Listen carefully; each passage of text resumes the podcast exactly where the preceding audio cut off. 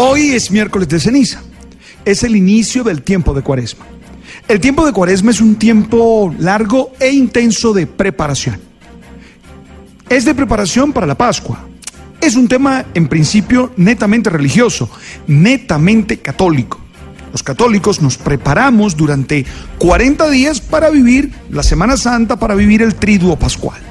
Pero creo que es una experiencia, una práctica que le puede servir a cualquier ser humano, porque es la oportunidad de reflexionar cómo se está haciendo la vida, qué sentido se le está dando a la vida y sobre todo si la vida se está haciendo en libertad.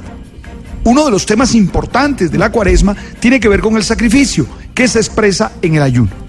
Y que hoy yo quisiera revisarlo desde una herramienta de crecimiento personal de crecimiento espiritual.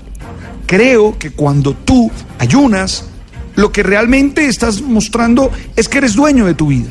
Es que nada te gobierna. Es que nadie te gobierna. Es que nadie tiene el poder de hacer contigo lo que se le da su santa voluntad. Me explico. Uno no ayuna de lo que no le cuesta. Uno ayuna de lo que le cuesta. Es decir, yo no voy a salir con. Voy a ayunar de no ir a París. No, es que normalmente no voy a París. Entonces eso no tiene sentido.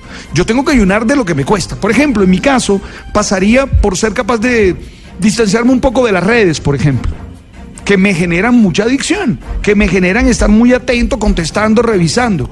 A otros, la gula. Hay algunos que, hombre, comen para dañar el cuerpo. Otros, el licor, por ejemplo. ¿Qué tal si en este tiempo de cuaresma tú demuestras que el alcohol no es tu dueño y puedes mm, demorar algunos días sin tomar?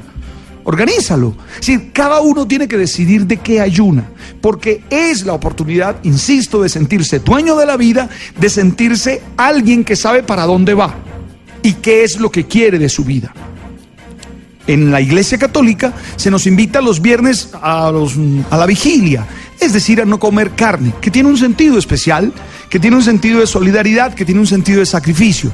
Pero yo les propongo, si no eres católico, si eres una persona, hombre, que tampoco tienes una experiencia de fe, oye, ¿por qué no lo vives como una experiencia de crecimiento personal? Creo que te va a ayudar a ser cada día mejor ser humano. Hey, ¿cuál es tu ayuno? Tú lo decides. No, no quiero ayunar. Bueno, tranquilo, no hay lío. Pero te puedes proponer tú ayunar en algo. Tú sabes.